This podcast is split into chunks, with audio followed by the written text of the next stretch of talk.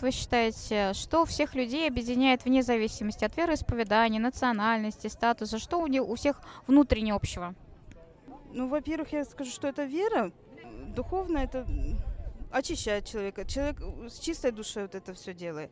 Заложить основу духовно-нравственной да, возрождения общества мы можем в институте семьи. Это дети, потому что перенимают от родителей все. Как родители, какой путь им направят, какой путь, такой в жизнь они так и выйдут.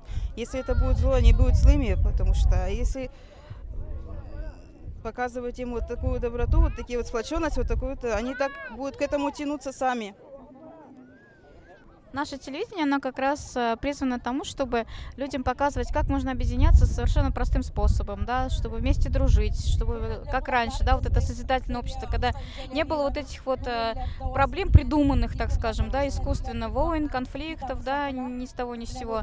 А поддерживаете ли вы такие начинания? Да, конечно, поддержим.